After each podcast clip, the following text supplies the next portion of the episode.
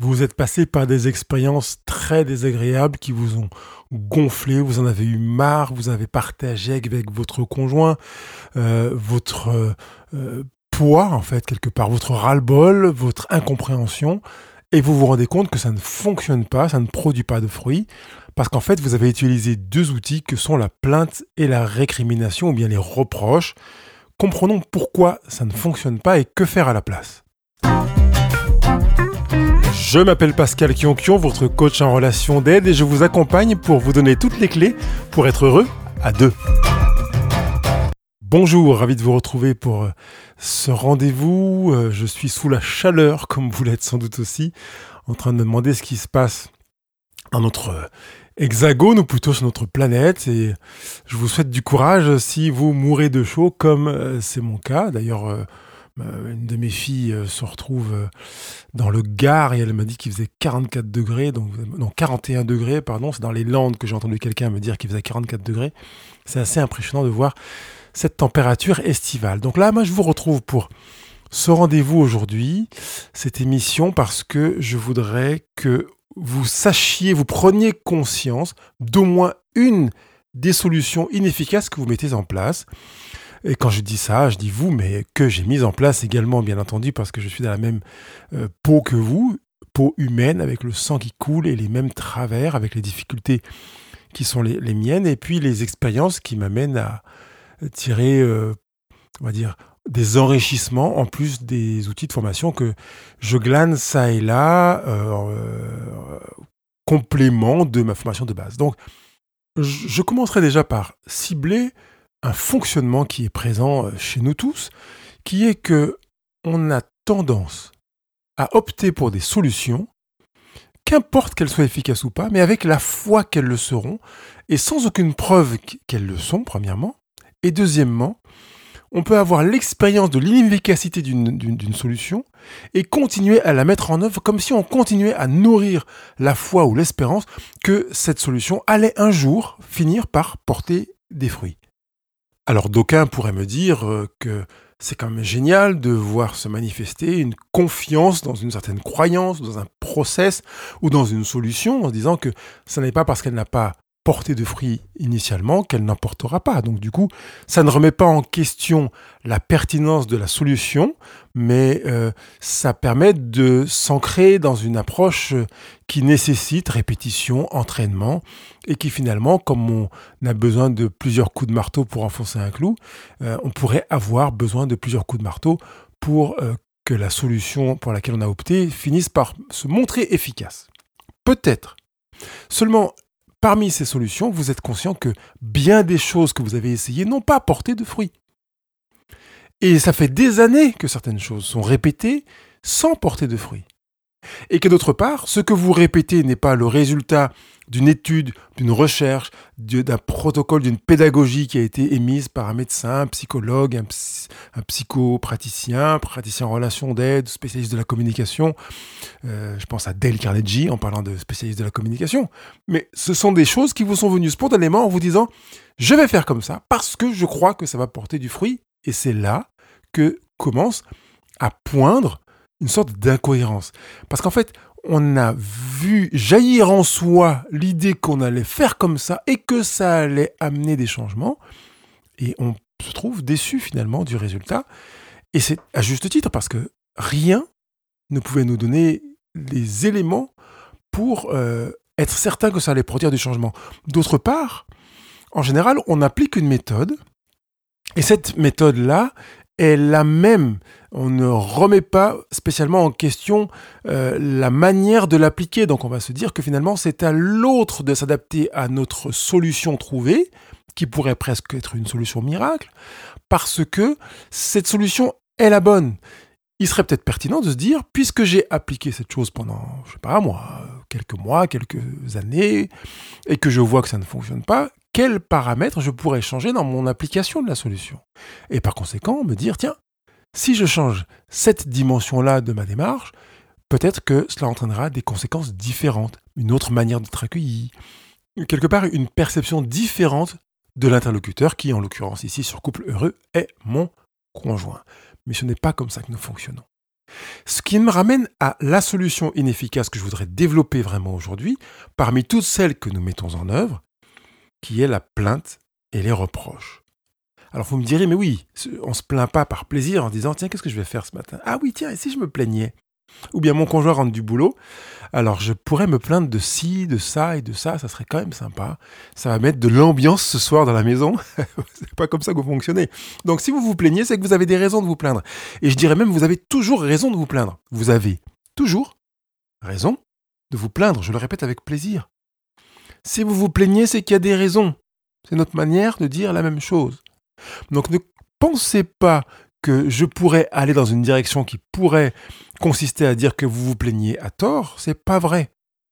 Ce que vous trouvez difficile à vivre, que vous avez envie de condamner dans l'attitude de votre conjoint, ce que vous ne supportez pas qu'il fait, qu'il ou qu'il ne fait pas, euh, que ce soit dans sa manière de faire ou, d'être, euh, c'est avec raison que vous avez de la peine à le vivre. C'est avec raison que vous ne le supportez pas.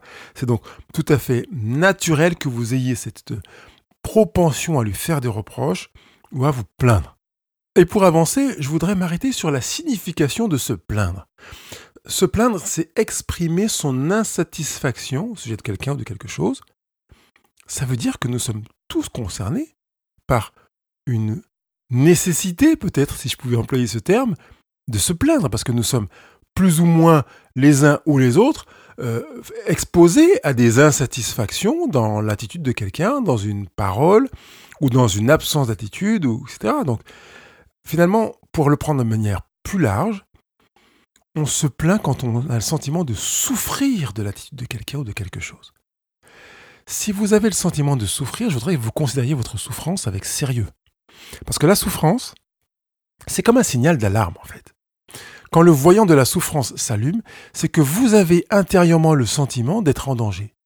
Cela dit, ce n'est pas parce que vous avez le sentiment d'être en danger que vous l'êtes réellement. Ça veut dire qu'il y a peut-être un travail à faire sur la prise de conscience de sa propre souffrance, prendre de la hauteur pour se dire je souffre, j'ai le sentiment de souffrir, mais est-ce que ma souffrance est véritablement souffrance ou pas? En l'occurrence, vous ne pouvez pas le faire tout seul. C'est-à-dire que si vous vous mettez devant le miroir à vous interroger pour savoir si votre souffrance est fondée ou non. Si votre souffrance est une impression de souffrance ou si elle est véritablement ancrée dans une souffrance, vous n'aurez pas la réponse. Et en fonction de votre tempérament, vous pourrez vous dire, mais non, finalement, euh, je suis euh, plutôt tenter de, me plaindre parce que euh, j'aime me plaindre, donc en fait c'est pas une réelle souffrance. Ou bien non, je ne vais pas me plaindre, même si j'ai le sentiment qu'il y a de la souffrance, parce que euh, se plaindre c'est pas bien.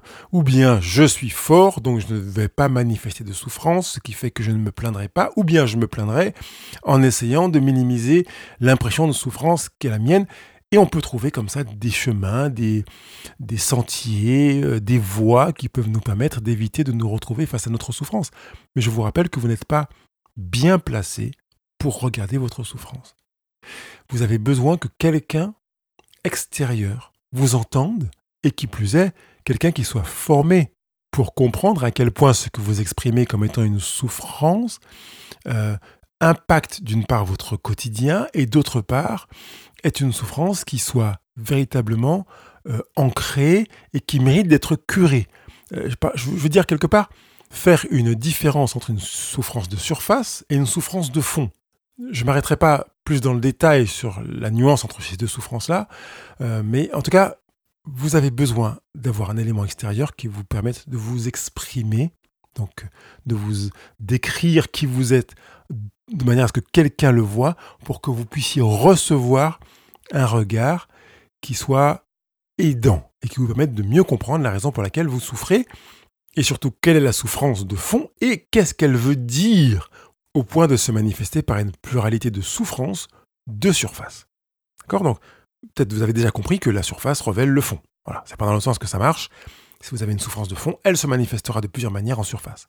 Si vous vivez une souffrance de surface, il est fort probable qu'elle soit corrélée à une souffrance de fond, mais que cette souffrance de surface pourrait se manifester de plein de manières, la même, et que par conséquent, il est préférable de ne pas s'arrêter sur la symptomatique de la souffrance de surface, mais d'aller sur le fond, parce que si on s'arrête sur le symptôme de surface, on va rien travailler sur la souffrance de fond, Et elle va continuer, cette fameuse souffrance, à se manifester par d'autres biais, finalement. Hein.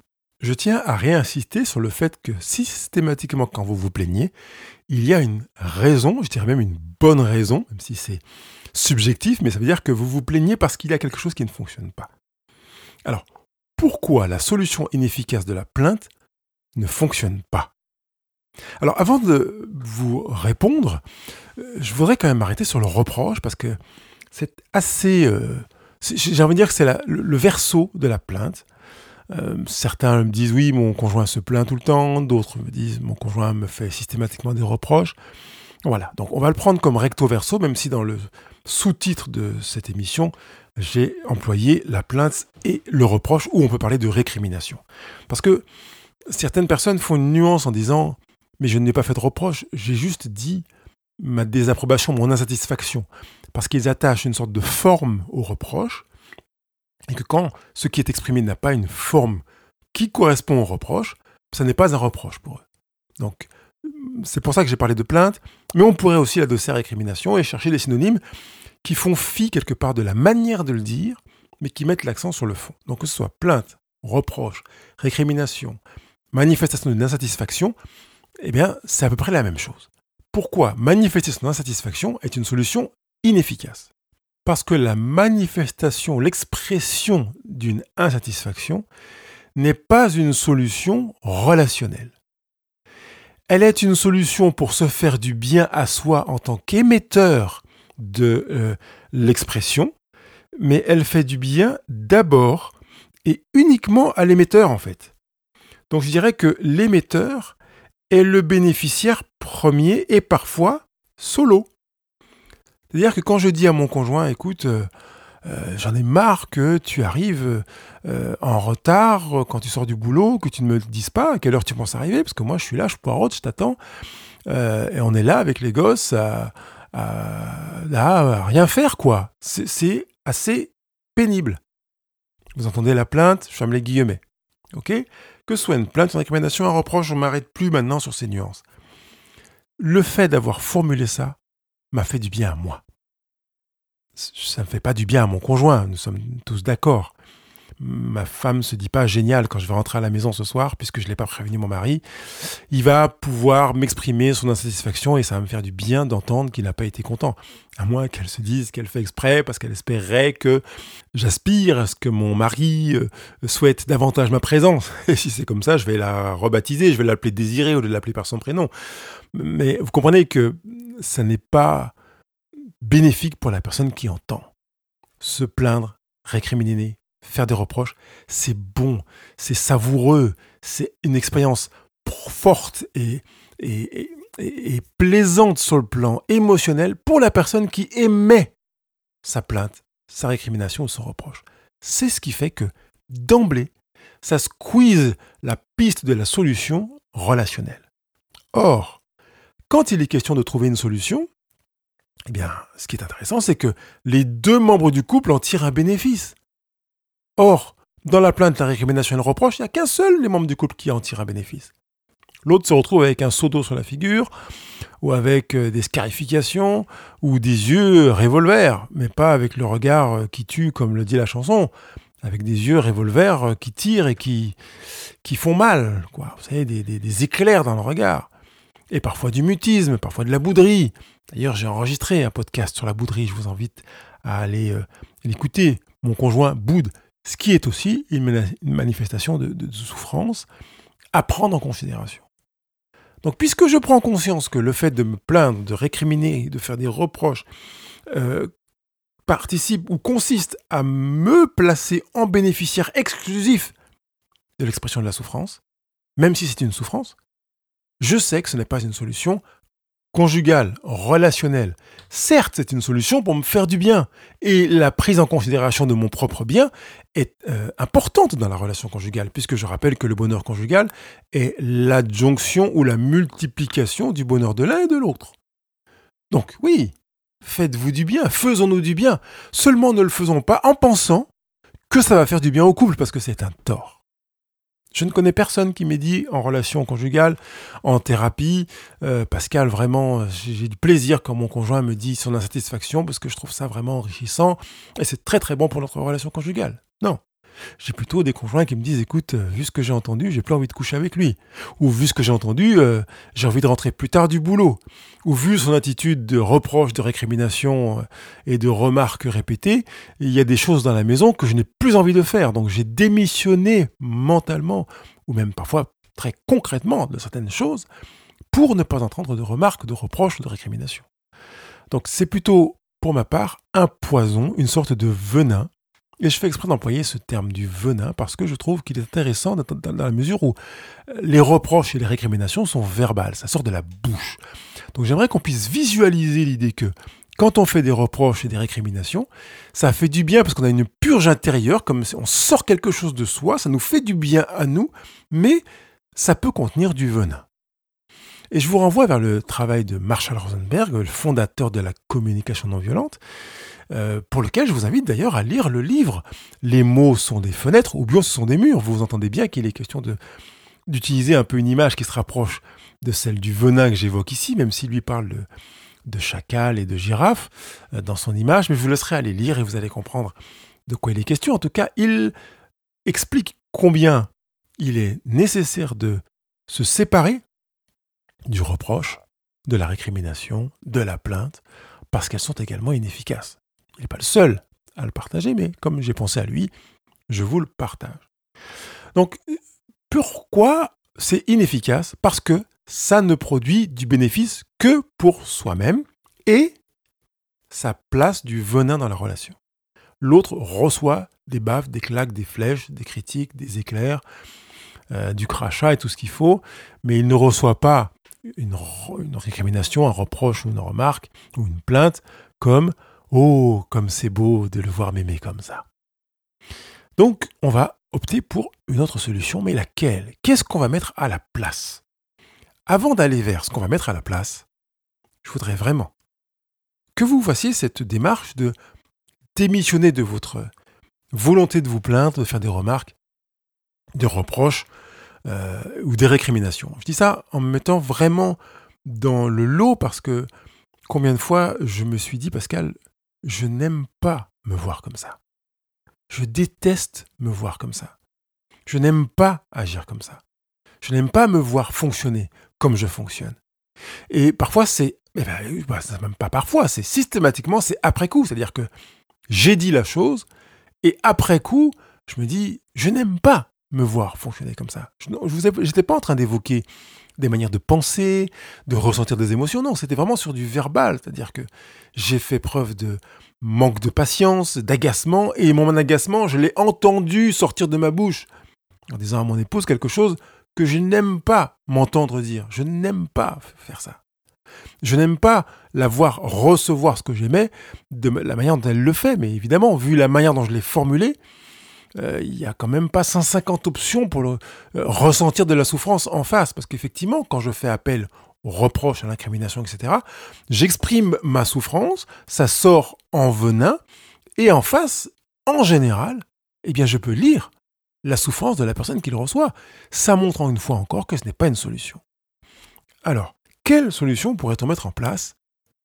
Eh bien, c'est celle qui consiste à chercher à écouter pour comprendre et je vous renvoie vers le podcast que euh, j'ai enregistré sur ce sujet, avec les 12 obstacles à la communication à prendre en considération, et puis identifier la souffrance de fond, de manière à savoir qu'est-ce qui relie cette souffrance ou ces souffrances de fond, parce qu'il peut y avoir un, voire deux gros noyaux bien enfouis en profondeur, et qui vont favoriser la manifestation de plusieurs souffrances qui passeront par des récriminations, des remarques, des plaintes, des manifestations d'insatisfaction.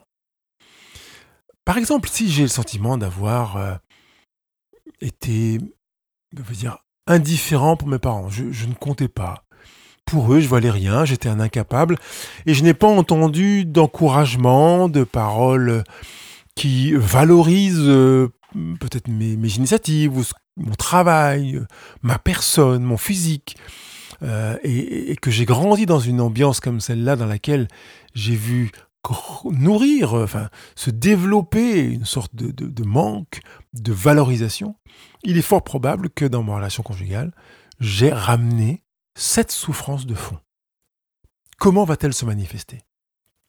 Se manifestera-t-elle par une envie que mon conjoint valorise chaque chose que je fais et qu'éventuellement, s'il me fait une remarque que je considère comme étant négative, je me sente euh, au troisième sous-sol. Est-ce que ça va se manifester par une volonté de briller en permanence et par l'impression d'être nul, de ne pas être à la hauteur, d'être incapable parce que je n'arrive pas à susciter les applaudissements que j'aurais aimé voir euh, se manifester en ma direction? Est-ce que ça va se manifester par euh, l'impression qu'il est préférable de ne rien faire parce que si je fais quelque chose et que ça n'est pas suffisamment brillant, ben j'aurai l'impression que euh, je ne vaux rien également et par conséquent je me suis campé dans une posture démissionnaire et peut-être même d'échec dans laquelle je veille, même si c'est inconscient, à faire en sorte que tout ce que je fais ne fonctionne pas bien de manière à avoir peut-être l'invitation des autres de me dire bah, écoute, non, ne le fais pas, je vais m'en occuper, ou bien on va demander à quelqu'un d'autre. Vous voyez, là, je vous ai dressé juste trois manifestations d'action, d'attitudes souffrantes qui sont en relation avec la même souffrance de fond, mais on pourrait multiplier les exemples, les illustrations rattachées à cette même unique mono-souffrance de fond. Et la dernière chose que je vous présente pour euh, euh, alternative, comme alternative à, la solution inefficace, c'est d'apprendre à formuler des demandes. Nous pensons savoir formuler des demandes, et euh, je me rends compte, je dis je me rends compte comme si c'était quelque chose de récent, mais ce n'est pas du tout le cas, ça fait des décennies, que nous n'avons pas, nous ne savons pas, parce que nous n'avons pas appris à formuler des demandes, et que nous avons besoin d'apprendre à formuler des demandes, à savoir pourquoi et comment formuler des demandes, et le fameux pourquoi a tout son sens, parce que parfois on formule des demandes sans savoir pourquoi, donc évidemment on a une réponse différente et on nourrit d'insatisfaction. Euh, donc euh, si on sait pourquoi, eh ben, c'est plus facile de limiter le risque de nourrir une insatisfaction. Euh, et puis quelle posture adopter en tant que demandeur, tout simplement, pour faire en sorte que la fameuse demande formulée soit vécue en toute liberté par l'autre et participe à faire en sorte que le couple vive non plus une tension, mais une construction conjugale. Donc peut-être le mois prochain, je m'arrêterai sur cette euh, approche qui consiste à apprendre à formuler des demandes. Si vous avez déjà des pistes, si vous avez déjà des outils, que vous lisez des, des, choses, que vous avez assisté à des séminaires, des formations pour apprendre à formuler les demandes, et puis si en plus vous avez lu le livre de Marshall Rosenberg et que vous avez choisi euh, de récupérer des outils de ce qu'il présente, parce qu'il aborde également euh, l'art de formuler des demandes, je dis le livre de Marshall Rosenberg ou d'autres d'ailleurs, hein, eh bien vous pouvez commencer à revoir vos notes, vos fiches et vous les relire avant notre rendez-vous euh, prochain dans lequel, oui, allez, c'est opté, c'est validé, je m'arrêterai sur formuler, apprendre à formuler des demandes. En attendant, s'il vous plaît, vous avez plusieurs semaines dans lesquelles vous allez vous entraîner pour euh, faire en sorte que la plainte, la récrimination les reproches se retrouvent congédiés et que vous optiez davantage pour chercher à comprendre, pour pratiquer les douze obstacles à la communication, en prendre connaissance de manière à ne pas vous retrouver en plein dedans. Si vous avez besoin Allez dans la retranscription de ce podcast d'aujourd'hui pour cliquer sur le lien que je vais vous présenter de manière à ce que vous retrouviez ces fameux 12 obstacles à la communication de manière écrite, ce sera beaucoup plus simple. Euh, vous allez faire un travail également pour identifier la souffrance de fond qui se manifeste par des souffrances plurielles de surface, avant qu'on se retrouve pour apprendre à formuler des demandes. Prenez soin de vos couples, euh, soyez j'ai envie de dire, dans la construction, la belle, la, beauté de l'amour euh, au quotidien, en travaillant votre couple. Et je sais que peut-être vous êtes, euh, pour certains, tellement en tension que vous avez le sentiment que vous êtes dans une impasse ou au bout d'un chemin. Euh, si c'est le cas, vous savez que vous pouvez me demander de vous accompagner, je le ferai avec, plaisir. Vous allez sur le blog couple-heureux.com et puis vous prenez rendez-vous en ligne tout en haut de la page du blog pour mesurer la situation, voir si vous êtes effectivement au bout d'une impasse, ce qui peut être le cas, si vous êtes juste au tout début de l'impasse et que vous pouvez faire demi-tour, ou bien si vous pouvez créer un autre chemin dans l'impasse pour en sortir et faire en sorte que grâce aux clés que je vous donnerai, vous soyez en mesure de continuer à construire votre bonheur conjugal. Je vous souhaite euh, de beaux moments et je vous dis à très bientôt. Bye bye. Vous avez écouté ce podcast jusqu'au bout et je vous dis merci, bravo, génial.